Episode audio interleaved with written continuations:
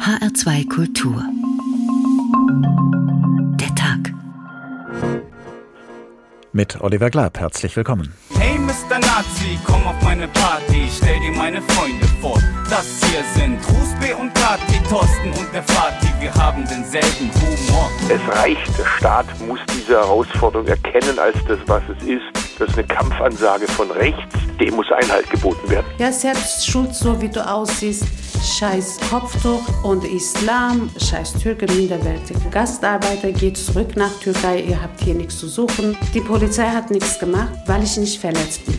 Wann werde ich ernst genommen? Es ist so, dass die Studie ergeben hat, dass die Kolleginnen und Kollegen wirklich mit beiden Beinen ganz fest auf der freiheitlich-demokratischen Grundordnung, auf unserer Verfassung stehen. Wir sagen, hey Mr. Nazi, komm auf meine Party, ich zeig dir meine Kultur. Ich fühle mich überhaupt nicht beschützt und schon gar nicht von der Polizei. Es hat einen Informant in der Zelle gegeben. Das hier sind Sushi und Technik, Mangas und Origami, ich kenn das seit meiner Geburt. Waffen, Munition und Anschlagspläne. All das hatten Ermittlungsbehörden gefunden bei der rechtsextremen Gruppe S, benannt nach Werner S., ihrem mutmaßlichen Anführer. Gut ein Jahr ist das her und zwölf mutmaßliche Mitglieder der Gruppe stehen nun von dieser Woche an vor Gericht, dem Oberlandesgericht Stuttgart. Ein solcher Prozess, der ausgerechnet in Stuttgart-Stammheim stattfindet, dem Ort großer RAF-Prozesse, ein solcher Prozess also könnte wieder einmal mehr Aufmerksamkeit auf rechtsextreme Umtriebe in Deutschland lenken, auch auf solche, von denen wir in unserem Alltag umgeben sind. Denn von langer Hand geplante Anschläge sind nur die bedrohliche Spitze jenes Eisbergs, der von rechts immer weiter auf uns zuzutreiben scheint. Unter der Oberfläche brodelt Tag für Tag jede Menge rechter Hass und rechte Hetze gegen Menschen, die sich im Kampf dagegen oft alleingelassen fühlen. Und ausgerechnet in den Reihen derer, die als Freunde und Helfer Abhilfe schaffen sollen, in den Reihen und in diesem Fall in den Untiefen der Polizei, gibt es ebenfalls Rechtsextreme. Diese Erkenntnisse sind nicht neu und die Alltagserfahrungen vieler bedrohter Menschen sind es erst recht nicht. Aber gerade das sollte zu denken geben, denn eine Bedrohung, die es seit langem gibt, eine solche Bedrohung ist eben auch seit langem nicht ausreichend oder jedenfalls nicht wirksam genug bekämpft worden.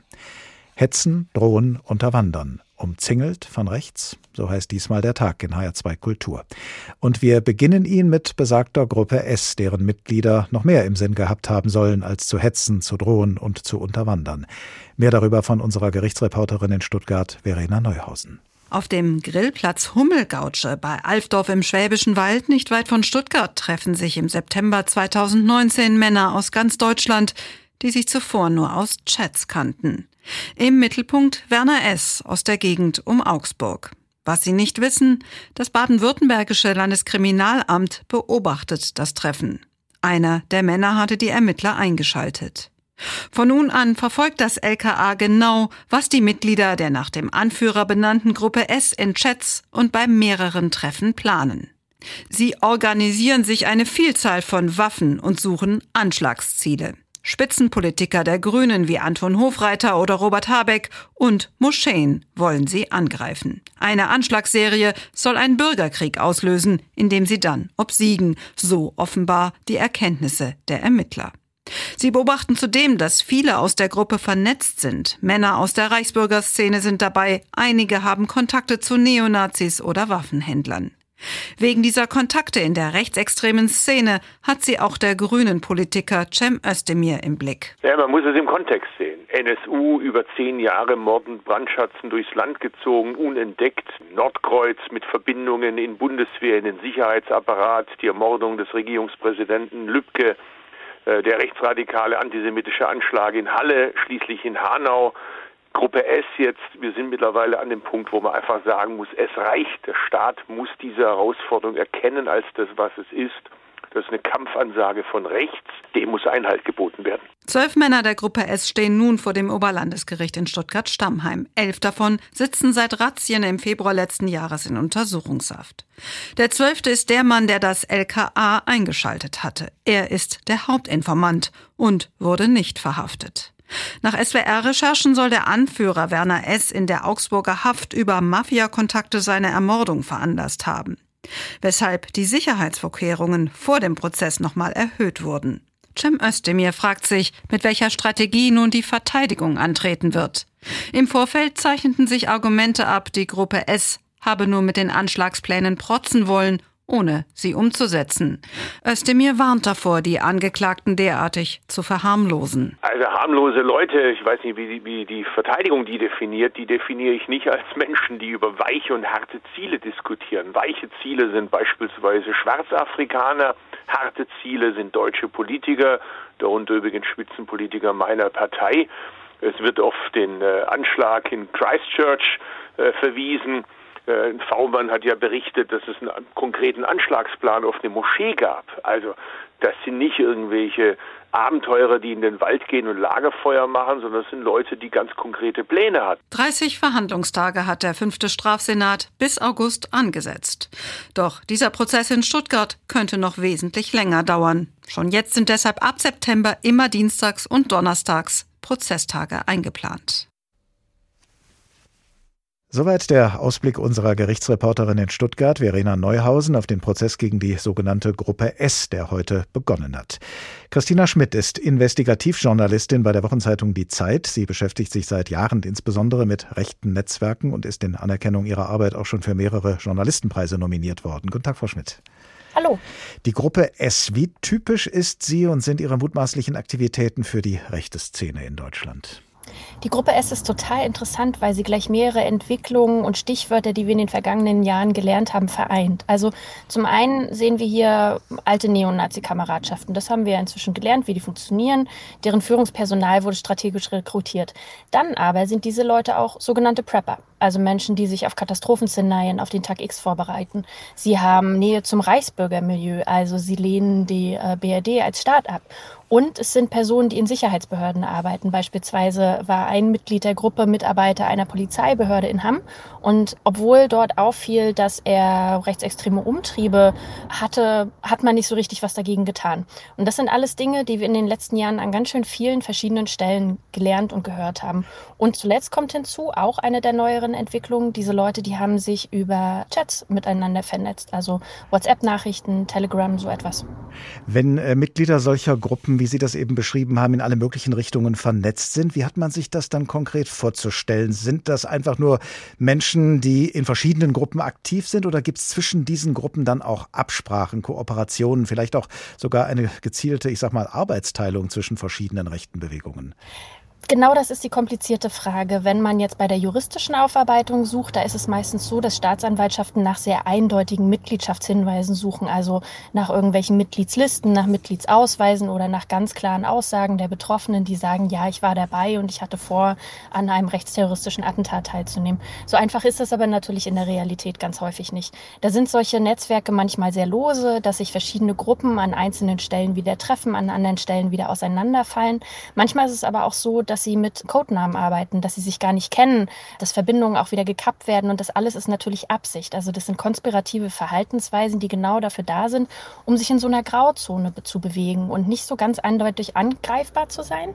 Und das Interessante ist, dass es den Sicherheitsbehörden auch bis heute nicht so richtig gelingt, damit umzugehen mit diesen losen Strukturen. Es ist für sie einfach viel komplizierter als früher in eine Dorfkneipe zu fahren, wo man wusste, hier ist die Neonazi-Kameradschaft X, die treffen wir hier und wir können nachgucken, wer gehört dazu. Das heißt also, größere rechtsextreme Organisationen spielen womöglich gar keine so große Rolle mehr, haben gar keinen so großen Einfluss mehr verglichen mit den vielen kleinen Zellen und Gruppen, die entstanden sind?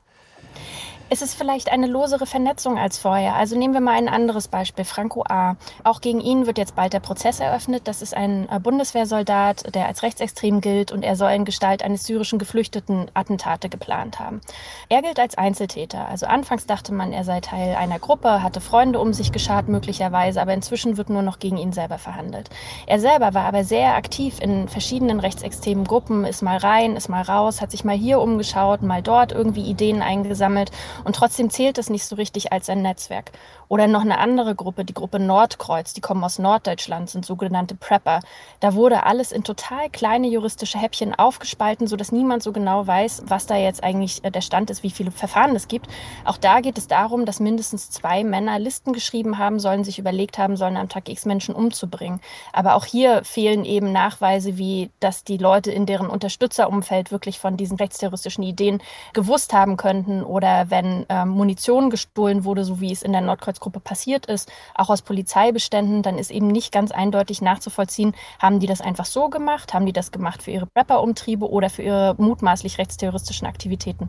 Im Prozess gegen die Gruppe S wird die Verteidigung ja möglicherweise damit argumentieren, dass die Angeklagten mit ihren Anschlagsplänen nur hätten protzen wollen. Das haben wir eben im Bericht gehört. Wie breit ist denn nach Ihren Recherchen das Spektrum in der rechten Szene, was die Gewaltbereitschaft angeht? Gibt es Gruppen, die Anschlagspläne entwerfen, sie dann aber gar nicht umsetzen wollen? Also was wir beobachten können, ist, dass 2015, also der Moment der Flüchtlingsbewegung, wo sich die Art, wie wir über Geflüchtete in Deutschland reden, massiv verändert hat. Das war so ein katalysierendes Moment auch in der rechten Szene. Damals haben sich viele Gruppen irgendwie zusammengetan, manchmal aus einer vermeintlichen Angst davor, dass jetzt irgendwie ihr Land zusammenbricht, dass Flüchtlinge das überrollen. Und das Krasse, das Erstaunliche ist, in wie vielen Regionen, in wie vielen unterschiedlichen sozialen Schichten und Konstellationen es diese immer gleiche Idee gibt, wir müssen jetzt Waffen sammeln, wir müssen uns verteidigen oder wir müssen eben auch den Moment, wenn dieser Staat dann zusammenbricht, also Tag X kommt, wir müssen uns dagegen wehren. Und das ist eine Bewegung, die wir in den letzten Jahren vermehrt sehen.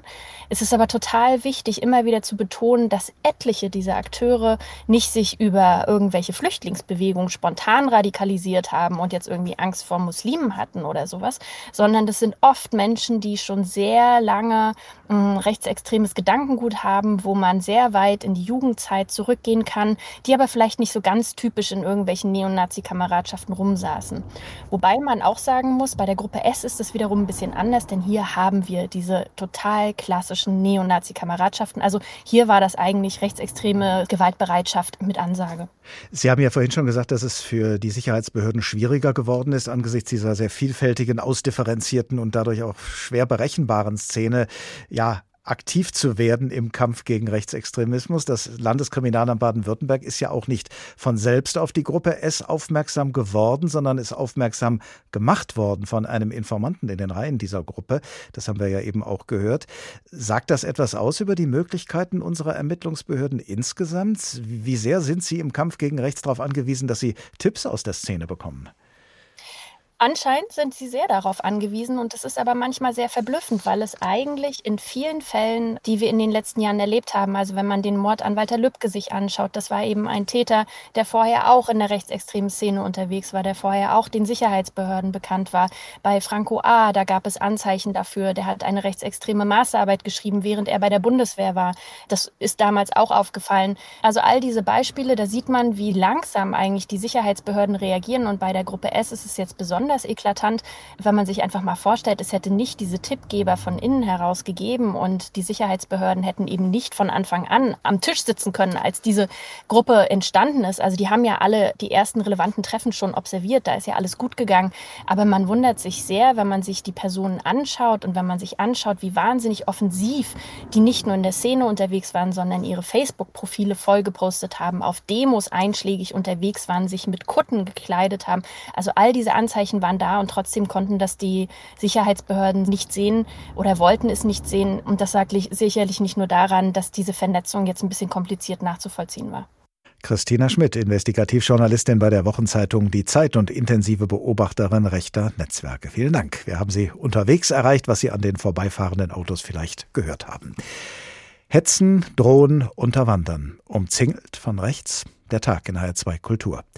Umzingelt zu sein, das bedeutet, sich einer Gefahr von außen gegenüber zu sehen. Aber die Gefahr von rechtsextremem Gedankengut erfasst zu werden, diese Gefahr kann auch tief in unserem Innern schlummern. Genau davon handelt der Roman Die Welle von Morton Rue. Der junge Geschichtslehrer Ben Ross will seiner Klasse in einem ungewöhnlichen Experiment beweisen, wie anfällig auch sie sind für faschistoides Denken und Handeln. Zu Beginn dieses Experiments sind die Mitglieder der Klasse noch vollkommen harmlos. Sie stammen vorwiegend aus geordneten Mittelstandsfamilien und haben noch eine eher naive Sicht auf die Welt, trotz der Brutalität, die sie in den Nachrichten Tag für Tag mitbekommen. Aber ein Film schockiert sie dann zutiefst.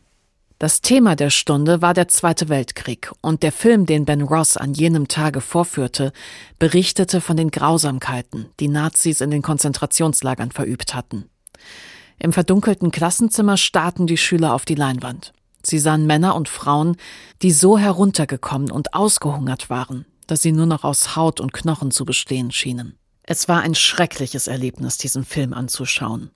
Als er endete, erklärte Ben seinen Schülern, Insgesamt haben die Nazis über 10 Millionen Männer, Frauen und Kinder in ihren Vernichtungslagern umgebracht. Als der Lehrer sich im Klassenraum umsah, erkannte er deutlich, dass die meisten Schüler tief betroffen waren. Ben hatte sie nicht schockieren wollen, doch es war ihm klar gewesen, dass dieser Film es tun würde. Ich weiß, dass dieser Film viele von euch tief erregt hat, sagte Ben. Ich möchte, dass ihr über das nachdenkt, was ihr gesehen habt und was ich euch erzählt habe. Hat noch jemand Fragen? Amy Smith hob sofort die Hand. Ja, Amy? Waren alle deutschen Nazis? fragte sie. Ben schüttelte den Kopf. Nein. Beispielsweise gehörten weniger als zehn Prozent zur Nazi-Partei. Warum hat dann keiner versucht, die Nazis an dem zu hindern, was sie taten? Das weiß ich nicht genau, Amy. Ich kann nur vermuten, dass sie Angst hatten. Die Nazis waren vielleicht eine Minderheit, aber sie waren eine gut organisierte, bewaffnete und gefährliche Minderheit sagt der Geschichtslehrer Ben Ross in dem Roman Die Welle von Morton Rue. Wie das Experiment des Lehrers weitergeht, dazu später mehr. Vorhin haben wir gehört, dass wir es in der heutigen rechten Szene in Deutschland mittlerweile mit immer mehr gut organisierten, bewaffneten und gefährlichen Minderheiten zu tun haben und dass die Vielfalt und Unübersichtlichkeit dieser Szene den Sicherheitsbehörden so sehr zu schaffen macht, dass sie immer stärker auf Informanten innerhalb der Szene angewiesen sind. Aber es gibt noch einen zweiten Grund, kritisch auf diejenigen zu schauen, die den Kampf gegen Rechtsextremismus an vorderster Front führen sollten. Denn so wie es auf der einen Seite Polizeiinformanten in der rechtsextremen Szene gibt, so gibt es auf der anderen Seite Rechtsextreme in den Reihen der Polizei. Hier bei uns in Hessen zum Beispiel sind von Polizeicomputern in Frankfurt und Wiesbaden persönliche Daten von Menschen abgerufen worden, die anschließend Drohschreiben mit der Unterschrift NSU 2.0 bekommen haben. So zum Beispiel die Frankfurter Anwältin Seda Bascha Yildiz. Welche Fortschritte die Suche nach den Absendern macht oder auch nicht macht, das beobachtet unser Reporter Frank Angermund. Am 19. Februar, dem Jahrestag der rechtsextremen Morde von Hanau, hat Seda Bashar Yildiz das bisher letzte NSU 2.0 Drohschreiben erhalten. Vor mehr als zweieinhalb Jahren landete das erste Drohfax in der Kanzlei der Frankfurter NSU-Opferanwältin. Inzwischen sind es mehr als ein Dutzend. Laut dem hessischen Innenministerium sind 115 Drohschreiben aufgetaucht, die dem Tatkomplex NSU 2.0 zugerechnet werden. In diesen Mails wird unter anderem das Leben der Empfänger oder deren Familienmitglieder bedroht. Diese Schreiben kamen laut Innenministerium bei 32 Personen und 60 Institutionen in Deutschland und Österreich an. Davon wohnen neun Personen in Hessen, von denen fünf durch das Gefährdungsmanagement des Landeskriminalamts individuell betreut werden. Bei den anderen vier Personen Personen handelt es sich um Mitglieder von hessischen Justiz- und Sicherheitsbehörden. Die Empfänger der Drohschreiben sind häufig Frauen, wie die Politikerinnen Janine Wissler und Jutta Dittfurt, die Komikerin Idel Beida oder die Anwältin Seda Bascha Yildiz. Sie sagt, sie glaube nicht mehr, dass der oder die Täter gefasst werden. Und von den hessischen Ermittlern heißt es auf Nachfrage nichts Neues zu dem oder den Verfassern der Drohmails. Obwohl Hessens Innenminister Peter Beuth einen Sonderermittler eingesetzt hat. Seda Bashar Yildiz glaubt, dass der Fall klein gehalten werden soll.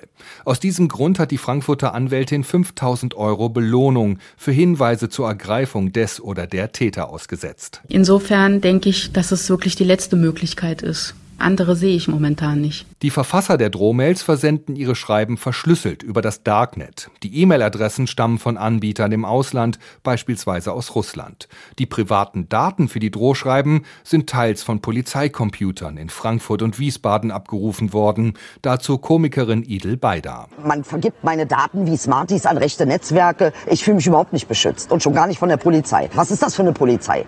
Also da bin ich schon tief schockiert äh, ähm, und bin auch sehr irritiert und muss ganz ehrlich sagen, mein Vertrauen in die Polizei ist weg. Im Zuge der Ermittlungen zu den Drohschreiben sind diverse rechte Chatgruppen bei der Polizei entdeckt worden. Dort sind unter anderem Hitlerbilder und Hakenkreuze verschickt worden.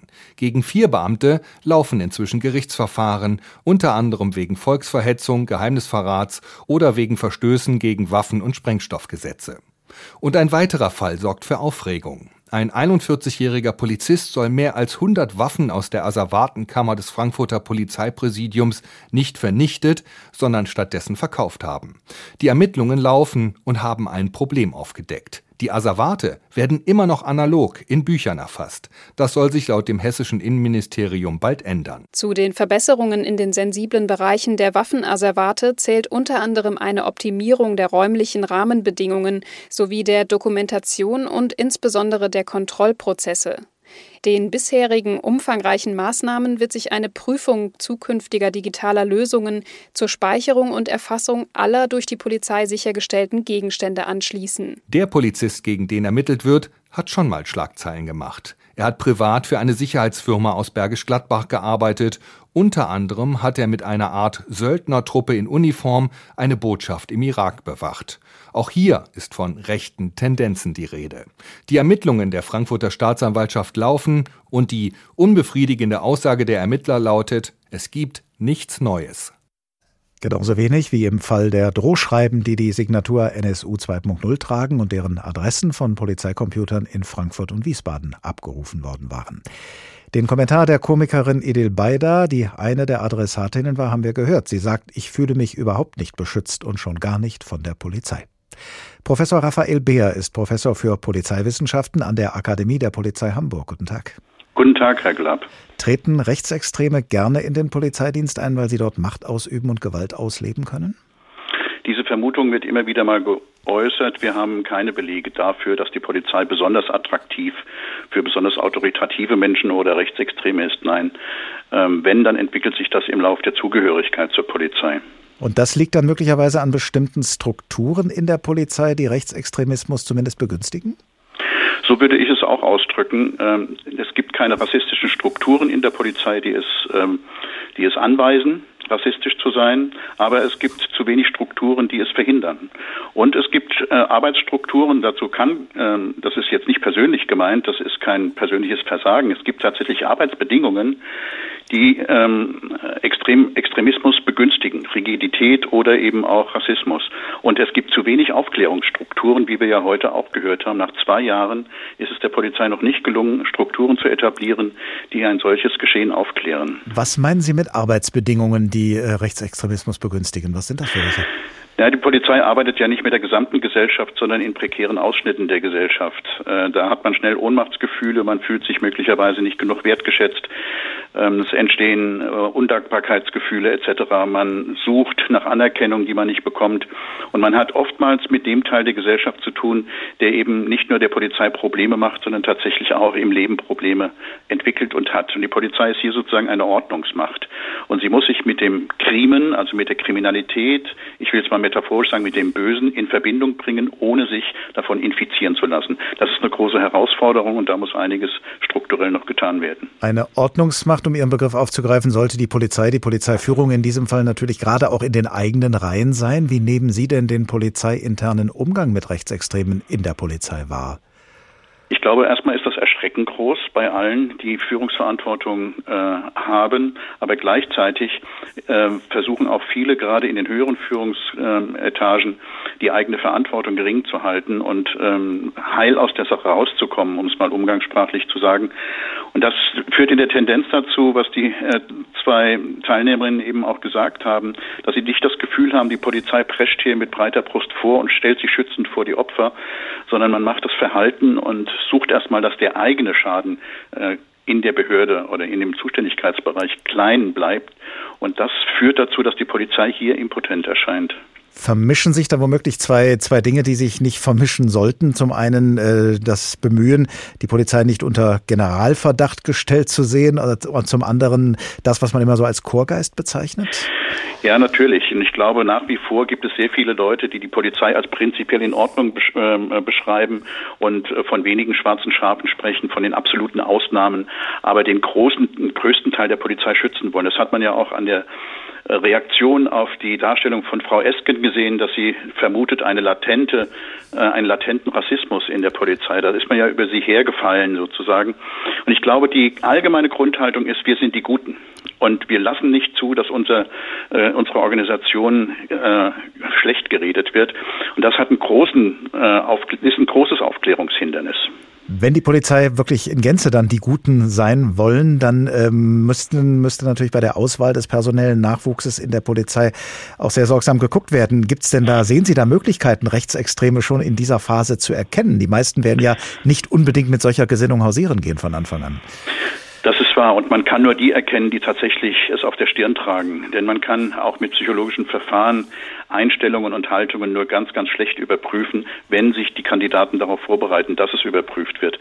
Sowas ist ähm, auch mit psychologisch ausgetüftelten Verfahren ganz schwer möglich. Aber nochmal, wir sind bisher nicht auf empirische äh, Gründe gestoßen, anzunehmen, dass überdimensional viele Rechtsextreme in die Polizei hineintendieren. Da hat die Bundeswehr zum Beispiel schon ein ganz anderes Problem. Aber für die Polizeien trifft es so generell nicht zu. Nun bleibt es ja häufig nicht dabei offenbar, dass ja einzelne Polizeibeamte rechtsextreme Gesinnungen haben, sondern äh, Gesinnungsgenossen suchen und finden einander. Ja, das, das ist ja überall im Leben so. Und dann können Netzwerke entstehen, auch in den Reihen der Polizei. Wie könnte man das denn verhindern?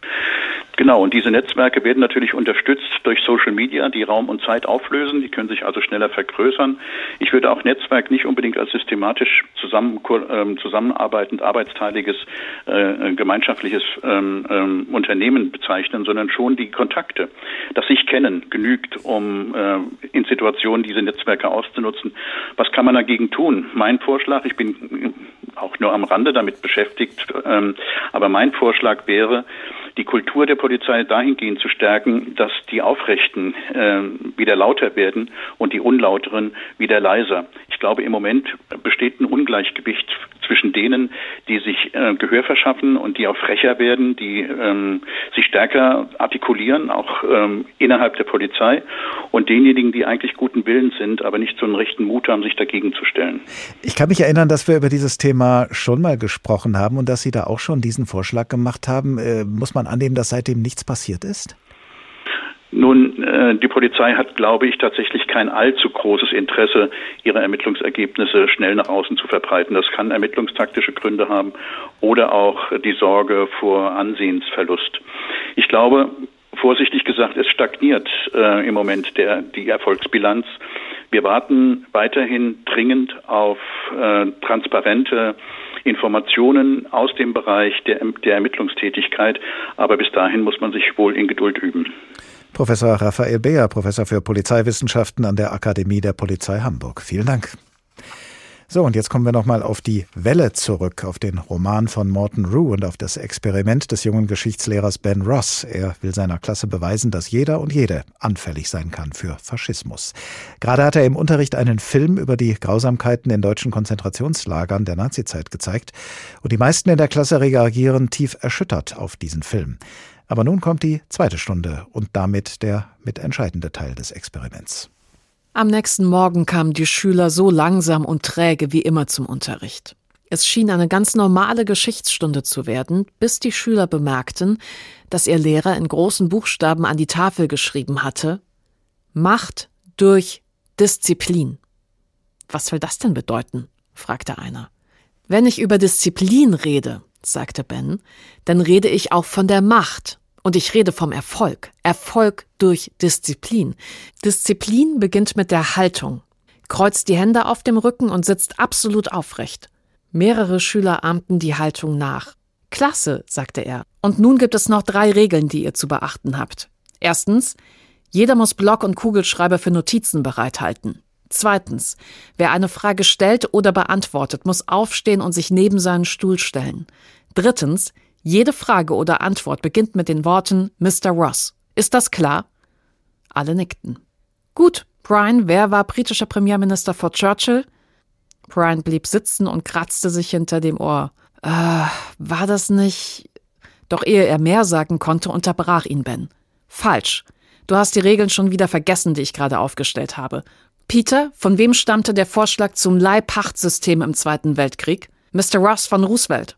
Richtig. Eric, wer starb in den Todeslagern? Mr. Ross, die Juden. Noch jemand? Mr. Ross, Zigeuner, Homosexuelle, Geisteskranke. Richtig. Amy, warum wurden sie ermordet? Mr. Ross, weil sie nicht zur Herrenrasse gehörten. Ausgezeichnet. Und schon kommt sie langsam aber sicher ins Rollen, die Welle aus dem gleichnamigen Roman von Morton Rue. Fortsetzung folgt. Hetzen, drohen, unterwandern. Umzingelt von rechts. Der Tag in HR2 Kultur. Mehr Menschen, als wir vielleicht ahnen, bekommen Tag für Tag Hass und Hetze zu spüren, werden beleidigt, eingeschüchtert, oft auch mit dem Tod bedroht. So auch die Kolumnistin Jasmina Kuhnke. Was ihr schon seit Jahren widerfährt, das hat sie vor kurzem einem Fernsehteam des Magazins Monitor geschildert. Als der Film ausgestrahlt wurde, hat Georg Restle, der Redaktionsleiter von Monitor, in seiner Moderation darauf hingewiesen, dass in dem Film rassistisches Vokabular vorkommt.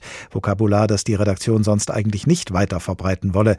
In diesem Fall aber habe sie sich dazu entschlossen, es ausnahmsweise doch zu tun, um offen zu dokumentieren, wie weit die Verrohung in unserem Land mittlerweile vorangeschritten sei. Und so beginnt der Film der Monitor-Redakteurin Lara Stratmann mit entsprechenden Zitaten. Sei dankbar, dass wir dich von den Bäumen geholt haben. Drecksviech. Vielleicht sollte diese Jasmina Kunke einfach des Landes verwiesen werden. Bei Sichtkontakt schießen. Menschen wie dich mag man einfach nicht. Halt die Fresse, Jasmina. Jasmina Kuhnke, Deutsche, geboren in Hagen, Mutter mehrerer Kinder. Eine bundesweit erfolgreiche Kolumnistin. Auf Twitter folgen ihr mehr als 80.000 Menschen.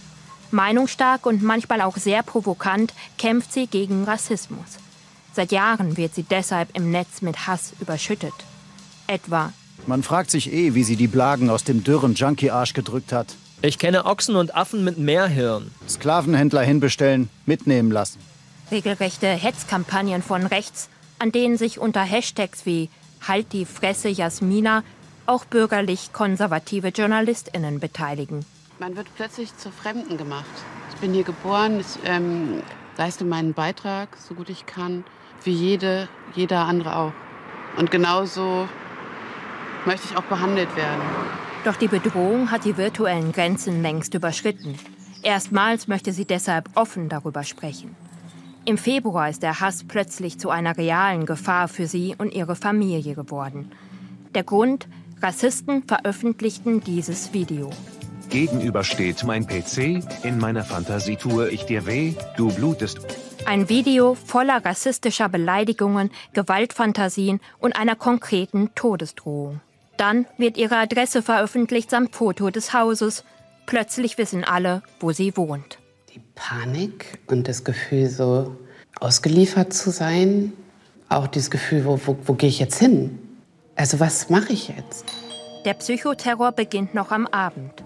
Plötzlich etliche Pizzalieferungen, die die Familie nie bestellt hatte, Mutter und Kinder in Panik, dass gewaltbereite Rassisten vor der Tür stehen. Ich kann gar nicht mehr erzählen, wie oft es an unserer Tür geklingelt hat. Wir haben die Rollläden runtergelassen, haben versucht, irgendwie ruhig zu bleiben, Hilfe zu bekommen. Hilfe von denen, die sie schützen sollten. Noch am Abend ruft die Familie die Kölner Polizei an. Es folgen laut Protokollen mehr als ein Dutzend Telefonate mit der dringenden Bitte, dass die Polizei zumindest kommt und das Haus einige Zeit beobachtet. Doch nichts davon passiert. Die Polizei habe keine Bedrohungslage gesehen, sagt sie. In den Tagen danach erhält die Familie rassistische Postkarten, die Botschaft, wir wissen, wo du wohnst. Wenn man so eine Angst hat wie ich in dem Moment, dann gesagt zu bekommen von den Menschen, die eigentlich einen schützen sollen, dass sie das äh, nicht sehen und nicht wahrnehmen, macht das Ganze eigentlich noch schlimmer.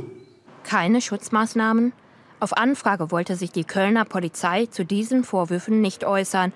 Laut Staatsanwaltschaft seien Ermittlungen wegen des Videos eingeleitet. Sich und ihre Kinder selbst schützen zu müssen, dieses Gefühl nagt an ihr. Was, wenn auch ihre neue Adresse öffentlich wird? Der Preis dafür, sich weiter laut zu äußern, bleibt für Jasmina Kuhnke hoch. Und dennoch. Wenn ich einfach nur Twitter ausmachen müsste, einfach nur meinen Laptop zuklappen und mein Handy ausstellen würde und damit wär, ähm, wären rassistische Übergriffe abgestellt, das wäre schön.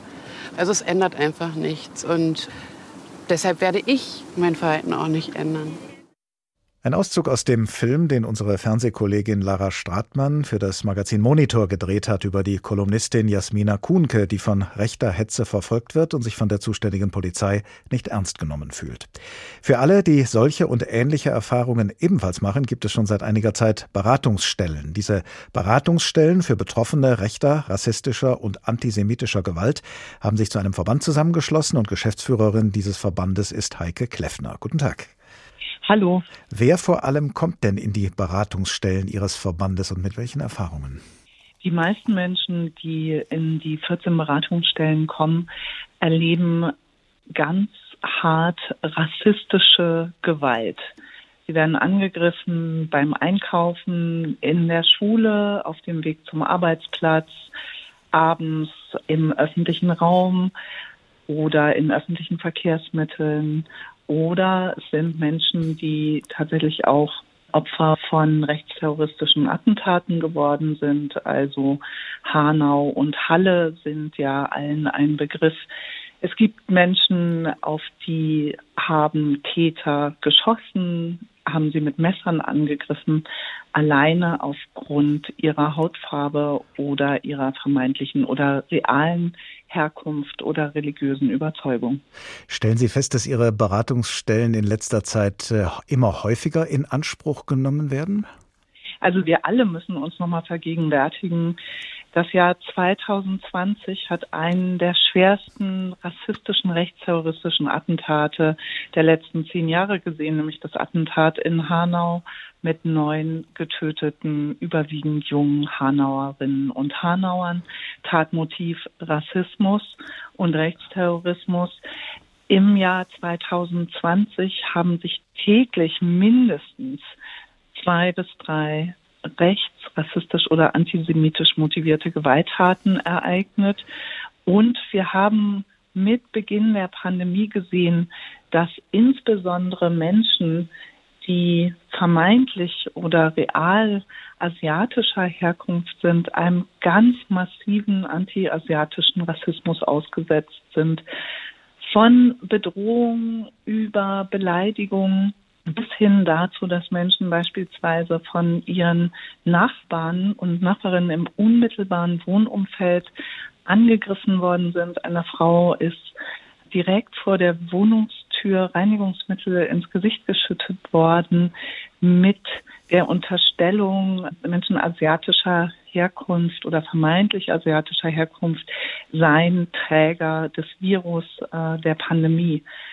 Wir haben auch gesehen, dass in der Pandemie Antisemitismus sich zugespitzt hat, dass sowohl antisemitische Beleidigungen und Bedrohungen als auch ganz konkrete Angriffe auf Betroffene zugenommen haben und dass es eine Normalisierung von Shoah-Leugnung und Verharmlosung gibt. Und wir haben gesehen, dass Menschen, die als Romja oder Synthesy erkennbar sind mit der Zuschreibung, sie würden das Virus weiter verbreiten angeblich, auch vermehrt und wieder verstärkt Zielscheibe von antiziganistischen Gewalttaten geworden sind. Wenn nun Menschen in ihre Beratungsstellen, in die Beratungsstellen ihres Verbandes kommen und äh, von diesen Dingen berichten, was können die Beschäftigten in den Beratungsstellen dann tun? Wie versuchen sie zu helfen?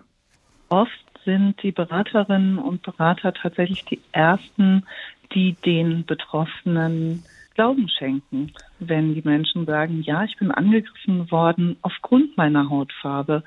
Ich erhalte Morddrohungen aufgrund meiner vermeintlichen oder realen Herkunft. Und wenn die Menschen sagen, der oder die Täter sind Rassisten, organisierte Antisemiten, sind Reichsbürger oder militante Neonazis. Und was viele Gewaltbetroffene und Gewaltopfer nicht wissen, sie haben das Recht darauf, mit einem eigenen Anwalt, einer eigenen Anwältin in den Strafverfahren gegen die TäterInnen oder mutmaßlichen TäterInnen beteiligt zu sein. Sie haben das Recht auf eine Nebenklage und eine Nebenklagevertretung.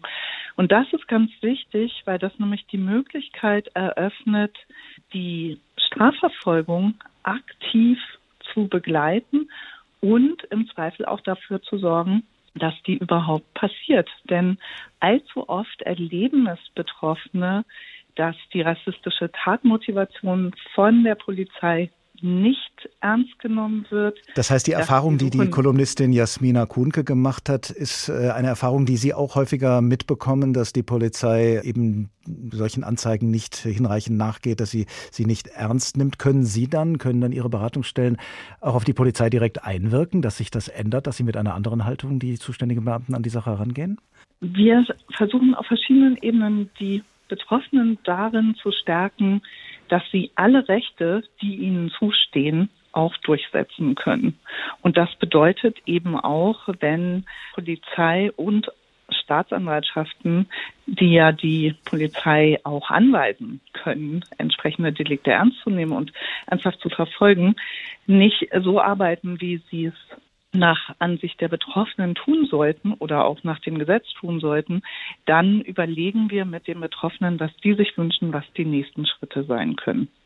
Um juristisch vorgehen zu können, muss man ja der Täter erstmal habhaft werden. Gelingt das oft genug, dass es dann auch tatsächlich zum Prozess kommt? Wie sind da Ihre Erfahrungen? Naja, nehmen wir zum Beispiel die Erfahrungen, die viele Betroffene leider machen, dass sie selbst beispielsweise die TäterInnen im Netz ermitteln können. Also beispielsweise militante Neonazis, die vor drei Jahren in Chemnitz bei den rassistischen Mobilisierungen Menschen angegriffen haben. Da haben die Angegriffenen selbst die Strafverfolgungsbehörden darauf hinweisen müssen, der, der und der war daran beteiligt. Und selbst dann machen die Betroffenen die Erfahrung, dass die Strafverfolgungsbehörden die Ermittlungen so lange verschleppen und verzögern, dass wie im Fall von Chemnitz äh, 2018 bis heute auch schwere Angriffe noch nicht mal zur Anklage gebracht worden sind. Und man muss leider sagen, das lange Warten auf die Eröffnung von Hauptverhandlungen, davon profitieren nur die Täter und die Angeklagten.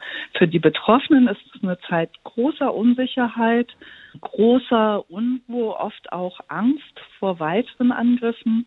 Und äh, die Täter und Täterinnen und auch deren Umfeld fühlen sich bestärkt. Heike Kleffner, Geschäftsführerin beim Verband der Beratungsstellen für Betroffene rechter, rassistischer und antisemitischer Gewalt. Vielen Dank. Und hier kommt noch ein Ausschnitt aus dem Roman Die Welle von Morton Rue. Der junge Geschichtslehrer Ben Ross will seiner Klasse in einem ungewöhnlichen Experiment beweisen, dass jeder und jede anfällig sein kann für faschistoides Denken und Handeln. Am ersten Tag zeigt er ihnen eine gerade und ordentliche Haltung am Pult und bringt ihnen bei, bei Fragen aufzuspringen und vor dem Antworten immer zuerst Mr. Ross zu sagen. Am zweiten Tag ist er dann ziemlich überrascht von dem Effekt, den er mit dieser kleinen Lektion erzielt hat. Was am nächsten Tag geschah, empfand Ben als völlig ungewöhnlich. Diesmal kamen seine Schüler nicht nach dem Läuten allmählich in die Klasse geschlendert, sondern er selbst kam zu spät. Im Klassenzimmer standen fünf säuberliche Tischreihen von je sieben Tischen, und an jedem Platz saß ein Schüler in der steifen Haltung, die Ben gestern vorgeschrieben hatte. Es herrschte Stille. Die meisten Gesichter verrieten Aufmerksamkeit. Die Blicke waren starr gerade ausgerichtet, alle schienen sich zu konzentrieren. Ben spürte die Versuchung des Unbekannten und beschloss, dass es der Mühe wert sei, seinen Versuch fortzusetzen. Also, sagte er und legte seine Notizen beiseite, was geht hier vor? Robert Billings sprang auf. Mr. Ross, Disziplin. Ja, Disziplin, stimmte Mr. Ross zu. Aber das ist nur ein Teil von all dem. Es gehört noch mehr dazu. Er wandte sich zur Wandtafel und unter die gestrigen Worte Macht durch Disziplin schrieb er Gemeinschaft. Gemeinschaft ist das Band zwischen Menschen, die für ein gemeinsames Ziel arbeiten und kämpfen. Es ist das Gefühl, Teil eines Ganzen zu sein, das wichtiger ist als man selbst, erklärte Mr. Ross. Man gehört zu einer Bewegung, einer Gruppe, einer Überzeugung. Man ist einer Sache ganz ergeben. Alle Schüler im Raum stellten sich neben ihre Plätze und sagten, Macht durch Disziplin, Macht durch Gemeinschaft. Die Welle, welchen Lauf sie nimmt, das können Sie nachlesen in dem gleichnamigen Roman von Morton Rue. Hetzen, Drohen, Unterwandern, umzingelt von rechts, der Tag in HR2 Kultur. Der Kampf gegen Rechtsextremismus in Deutschland ist auf mehreren Ebenen eine Herausforderung. Das haben wir mitbekommen bei der Ermittlungsarbeit der Sicherheitsbehörden, in den Reihen der Polizei, in denen es auch Rechtsextreme gibt, einzelne und miteinander vernetzte, und im Alltag vieler Menschen, die sich rechtem Hass und rechter Hetze ausgesetzt sehen. Und aus all diesen Gründen ist der Kampf gegen Rechtsextremismus auch eine Herausforderung auf der politischen Ebene. Und es besteht keineswegs Einigkeit darüber, welche Mittel in diesem Kampf taugen oder nicht taugen. Unsere Hauptstadtkorrespondentin Isabel Reifenrath zeigt das am Beispiel des Demokratiefördergesetzes. Es sollte längst vom Kabinett beschlossen sein, das Demokratiefördergesetz. Bundesfamilienministerin Franziska Giffey, SPD und Bundesinnenminister Horst Seehofer, CSU, haben lange darum gerungen. Jetzt sind sie sich einig, aber die Unionsfraktion stellt sich quer. Thorsten Frei ist stellvertretender Fraktionsvorsitzender der Union. Er und seine Kollegen wollen eigentlich gar kein Demokratiefördergesetz. Das Entscheidende ist, dass der Staat, dass der Bund genügend Geld zum Kampf gegen politischen zur Verfügung stellt, insbesondere im Kampf gegen den Rechtsextremismus. Das tun wir mit dem Bundesprogramm Demokratie leben. Das Bundesprogramm Demokratie leben hatte etwa 150 Millionen Euro in diesem Jahr zur Verfügung. Das reicht der Unionsfraktion. Verbände und Organisationen, die Präventionsmaßnahmen gegen Rassismus und Rechtsextremismus durchführen, klagen aber schon ewig darüber, dass sie sich um ihre finanziellen Mittel immer wieder neu bewerben müssen. Die SPD will ihre Finanzierung mit dem Demokratiefördergesetz langfristig regeln. Seehofer war lange dagegen. Seit geraumer Zeit unterstützt er das Gesetz aber. Im Spiegel verurteilte er seine eigene Fraktion. Ich bin maßlos enttäuscht von denjenigen, die mit ihrem destruktiven Handeln die gute Arbeit der Bundesregierung in dieser Legislaturperiode beschädigen. Im vergangenen Jahr besaßen 1200 Rechtsextremisten in Deutschland legal eine Waffe, 35 Prozent mehr als noch 2019. Das teilte die Bundesregierung als Antwort auf eine kleine Anfrage der Linksfraktion mit. Die Zahl der rechtsextremen Gefährder steigt laut Bundeskriminalamt auch. 70 gibt es aktuell, 30 Prozent mehr als noch vor drei Jahren. Die Unionsfraktion will das Demokratiefördergesetz aber trotzdem nur unterstützen, wenn alle Verbände, die finanziell gefördert werden sollen, nicht nur beim Antrag, sondern auf einem extra Blatt unterschreiben, dass sie sich zum Grundgesetz bekennen. Thorsten Frei. Wir wollen nicht den einen Extremismus durch einen anderen Extremismus bekämpfen, sondern wir wollen, dass klargestellt ist, dass sich jeder der öffentliches Geld bekommt, um Demokratiearbeit zu betreiben, dann auch mit beiden Füßen fest auf dem Boden unseres Grundgesetzes stehen muss. Außerdem will die Union, dass auch der Bundesfreiwilligendienst von den Mitteln profitiert. Jan Korte von den Linken schreibt im ARD Hauptstadtstudio, im Kampf gegen rechten Terror wäre schon viel gewonnen, wenn CDU und CSU endlich klare Kante gegen rechts zeigten und die unsägliche Gleichsetzung von links und rechts beenden würden. SPD-Chefin Saskia Esken nannte das Verhalten der Unionsfraktion ein Armutszeugnis. Konstantin Kuhle von der FDP versteht beide Seiten. Es ist ein Versagen des Bundesinnenministers, dass er hier nicht in der Lage ist, diese beiden Haltungen zusammenzubringen. Im Sinne einer Verteidigung unserer freiheitlich-demokratischen Grundordnung ist beides möglich, ist beides sinnvoll eine verlässliche finanzielle Grundlage für Initiativen gegen Extremismus und das Sicherstellen, dass Extremisten kein Geld bekommen. Wie verteidigt man die freiheitlich-demokratische Grundordnung, insbesondere gegen Rechtsextremismus? Die Diskussion über das geplante, aber nach wie vor nicht beschlossene Demokratieförderungsgesetz hat unsere Hauptstadtkorrespondentin Isabel Reifenrath gerade zusammengefasst. Passend zu dieser Diskussion wird übermorgen am 15. April eine Publikation, ein Dossier vorgestellt, und zwar von der Heinrich-Böll-Stiftung, die der Partei Bündnis 90 Die Grünen nahesteht, und der Amadeo Antonio Stiftung, einer Organisation, die die Zivilgesellschaft in Deutschland gegen Antisemitismus, Rassismus und Rechtsextremismus stärken möchte. Das Dossier trägt den Titel Rechter Terror, warum wir eine neue Sicherheitsdebatte brauchen. Darin kommen Fachleute aus der Wissenschaft, dem Journalismus, den Sicherheitsinstitutionen und der Zivilgesellschaft zu Wort und kuratiert wurde die Publikation unter anderem von der Journalistin Sarah Ulrich, zugleich Landeskorrespondentin der Tageszeitung, der Taz, Landeskorrespondentin in Sachsen, Sachsen-Anhalt und Thüringen. Guten Tag, Frau Ulrich. Ja, hallo, schönen guten Tag. Danke für die Einladung. Fangen wir mal mit der Überschrift an, die über dem Dossier steht. Rechter Terror, warum wir eine neue Sicherheitsdebatte brauchen. Worüber ist denn in Sachen Sicherheit vor rechtem Terror bisher zu wenig debattiert worden? Vor allem ähm, müssen wir uns die Frage stellen, von wo aus wird Sicherheit gedacht? Aktuell wird es von Sicherheitsbehörden ausgedacht. Und diese Behörden zeigen aber immer mehr, dass sie keine ausreichende Sicherheit vor rechtem Terror und rechter Gewalt bieten können über wessen Sicherheit reden wir eigentlich? Und es gibt viele Menschen, die äh, von rechter Gewalt betroffen sind, Opfer rechten Terrors sind, die sich überhaupt nicht sicher in unserer Gesellschaft fühlen können. Und es geht also auch darum, den Betroffenen von rechter Gewalt zuzuhören. Und Beispiele dafür gibt es zahlreiche. Also wir stehen jetzt im November vor zehn Jahren Selbstenttarnung des nationalsozialistischen Untergrunds des sogenannten. Seitdem ist viel passiert. Also eine Serie rechtsterroristischer Anschläge, Kassel, Halle, Hanau.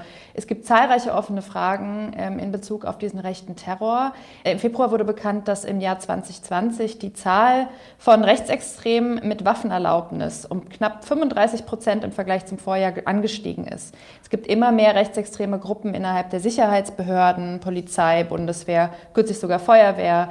Diese Gruppen haben Verbindungen zu organisierten Neonazis. Also es, es gibt eine enorme Gefährdung für die Demokratie und wir sind vor rechtem Terror nicht sicher. Über die äh, Polizei haben wir ja auch schon äh, ausführlich in der Sendung gesprochen. In der Publikation, über die wir gerade reden, ist es ja auch darum gegangen, die, äh, so wie es da ausgedrückt wird, Anschlussfähigkeit rechter Ideologien in der Gesellschaft zu analysieren, also zu schauen, in welchem Ausmaß rechtes Gedankengut sich in größeren Teilen der Gesellschaft verbreiten kann. Welche Erkenntnisse liefert denn da die Publikation? Generell kann man, denke ich, sagen, dass die Anschlussfähigkeit rechter Ideologien in der Gesellschaft wächst, was natürlich zum einen mit äh, Krisenphänomenen zu tun hat. Also wir wissen, soziale Unsicherheit führt dazu, sich einfache Erklärungen zu suchen und führt auch dazu, sich äh, populistischen Argumenten zum Beispiel zuzuneigen. Und dann gibt es die AfD und die AfD funktioniert als Motor der, der rechter Gewalt ähm, in ihrer neurechten Ideologie. Also die AfD ist quasi, schafft eine Anschlussfähigkeit auf Parteien, parteilicher Ebene diese sozialen Ängste, sage ich mal, zu versuchen zu beantworten. Und ein Beispiel für diese, für diese Netzwerke oder für diese Anschlussfähigkeit zeigt sich zum Beispiel, wenn wir an den Mörder von Walter Lübcke denken. Diese Person ist bekannt oder hat bekanntermaßen äh, NSU-Kontakte gehabt, also Kontakte zu diesem rechten Terrornetzwerk. Und die Entscheidung für den Mord an dem CDU-Politiker ist gefallen auf der extrem rechten Demonstration 2018 in Chemnitz. Das hat der Täter selbst so ausgesagt in dem, im Prozess. Und diese Demonstration wiederum wurde von extrem rechten Gruppen, aber auch von der AfD organisiert. Wo die Berliner äh, Politik gerade im Diskurs steht, haben wir ja gerade gehört im Beitrag unserer Hauptstadtkorrespondentin. Da ging es um das umstrittene Demokratieförderungsgesetz, umstritten, was seine Notwendigkeit und Ausgestaltung angeht. Aus der Unionsfraktion im Bundestag kommen vor allem zwei Argumente gegen das Gesetz. Zum einen der Verweis auf das Programm Demokratie leben, aus dem heraus schon jetzt Projekte gegen Rechtsextremismus gefördert werden. Hat dieses Argument vielleicht tatsächlich etwas für sich, weil man das Problem Rechtsextremismus nicht umso besser in den Griff bekommt, je mehr Fördertöpfe man schafft? Mm, ich glaube, so funktioniert das nicht, weil es ist, es gibt zu wenig. Also wenn wir zum Beispiel mal hier äh, in die ländlichen Gebiete in Sachsen, Thüringen, Sachsen-Anhalt schauen, da werden die lokalen Fördertöpfe immer mehr gestrichen, was dazu führt, dass niemand mehr Demokratiearbeit macht, was dazu führt, dass es eine rechte Hegemonie gibt. Und das ist extrem gefährlich. Also ich glaube eigentlich, dieses Argument zählt nicht, sondern ich glaube, wir brauchen sogar mehr Geld für Demokratiearbeit, für Menschen, die sich tatsächlich vor Ort auch einsetzen gegen Rechtsextremismus und da in die politische Bildung investieren. Zum Zweiten kommt aus der Unionsbundestagsfraktion die Forderung, dass jede Organisation, die nach dem geplanten Gesetz äh, gefördert werden will, sich zuvor zum Grundgesetz bekennen soll, ausdrücklich. Halten Sie das für zu viel verlangt? Also ich sage mal so, das ist natürlich einfach gesagt. Das Problem ist, was da gefördert wird. Dieses Bekenntnis käme in etwa einer Reetablierung der sogenannten Extremismusklausel gleich. Diese Extremismusklausel, nachdem sie eingeführt wurde, wurde sie zwei Jahre später schon von, wieder von Thomas de Maizière auch gestrichen und von Manuela Schwesig, weil diese Extremismusklausel einfach extrem problematisch ist. Und zwar werden Organisationen, die sich gegen Rechtsextremismus einsetzen, häufig unter Generalverdacht gestellt, linksextrem zu sein. Das Problem ist mit dieser Klausel, sie stützt sich auf eine sogenannte Hufeisentheorie. Die Hufeisentheorie, die davon ausgeht, es gibt eine demokratische bürgerliche Mitte und dann gibt es linkes und rechtes Extrem. Aber diese demokratische bürgerliche Mitte, die gibt es so gar nicht.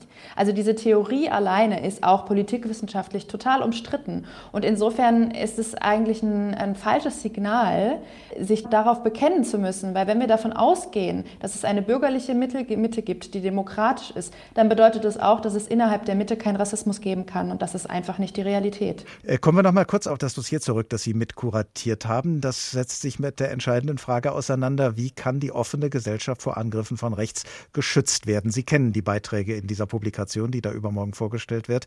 Haben Sie darin neue und vor allem aussichtsreiche Antworten auf diese Frage gefunden? Also neu würde ich sagen, sind Antworten, die wir gefunden haben, insofern, als dass sie nicht dem Mehrheitsdiskurs angehören. Aber sie sind deshalb nicht neu, weil sie von den Leuten kommen, die unter rechten Terror am meisten leiden, nämlich den Betroffenen und Opfern rechter Gewalt und rechten Terrors. Und ich glaube, was wir verstärkt nochmal in den Blick nehmen, ist nämlich Sicherheit in einer offenen und pluralen Gesellschaft kann nur dann funktionieren, wenn wir darauf schauen, wessen Sicherheit ist das eigentlich. Und dann müssen wir auch darauf schauen, schauen, welche Menschen tatsächlich von rechter Gewalt betroffen sind und wie es eigentlich um deren Sicherheit steht und diesen Menschen zuzuhören. Und ich glaube, das müssen wir in der Frage, welche Sicherheit braucht eine offene und plurale Gesellschaft, in den Blick nehmen. Und das ist das, was wir mit dem Dossier nochmal ganz stark formuliert haben. Sarah Ulrich, Landeskorrespondentin der Taz in Sachsen, Sachsen-Anhalt und Thüringen und Kuratorin des Dossiers Rechter Terror, warum wir eine neue Sicherheitsdebatte brauchen. Vielen Dank. Das Dossier wird übermorgen von der Heinrich-Böll-Stiftung und der Amadeo Antonio Stiftung offiziell vorgestellt. Hetzen, drohen, unterwandern. Umzingelt von rechts? Das war der Tag in HR2 Kultur. Als Podcast nachzuhören auf hr2.de und in der ARD Audiothek. Ich heiße Oliver Glab und ich freue mich, wenn Sie auch beim nächsten Tag wieder dabei sind.